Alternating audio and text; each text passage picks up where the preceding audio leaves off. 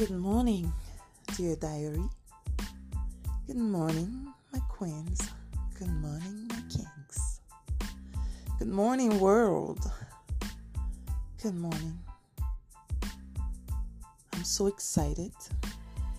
I am so excited. Last night, as I was sitting on my couch, I was watching TV. I was thinking, I have so much to say. I have so much to share about my life, about my friends' lives, about my family, about everything, about the world, about work, about career, about anything, anything that comes through my mind. I thought to myself, I'm a queen why don't I share my diary with other kings and queens just like me?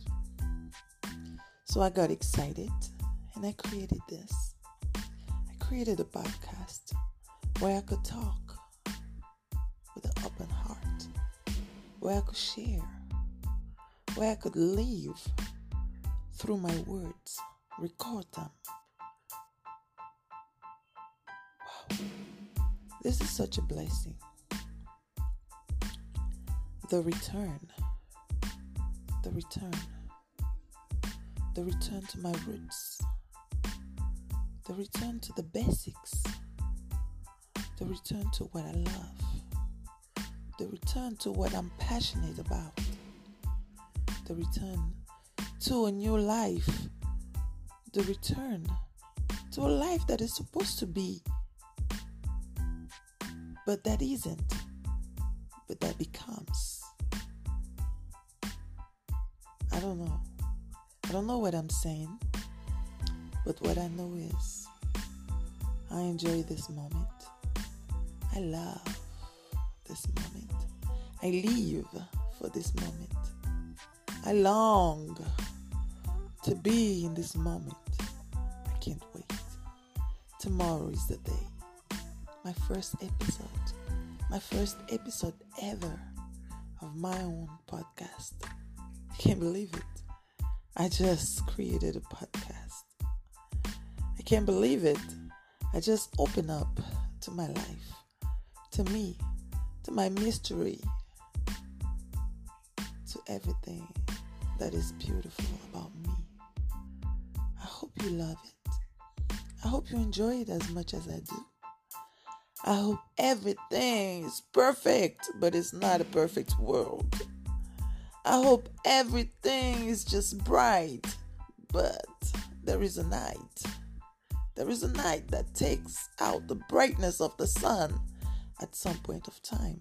But the night doesn't have to be cold. The night can be warm. The night can be filled with love. The night can be filled with royalty. You are royalty. Your life matters. Everything about you matters. The return. The return of a queen. The, re- the return to eternity. The return.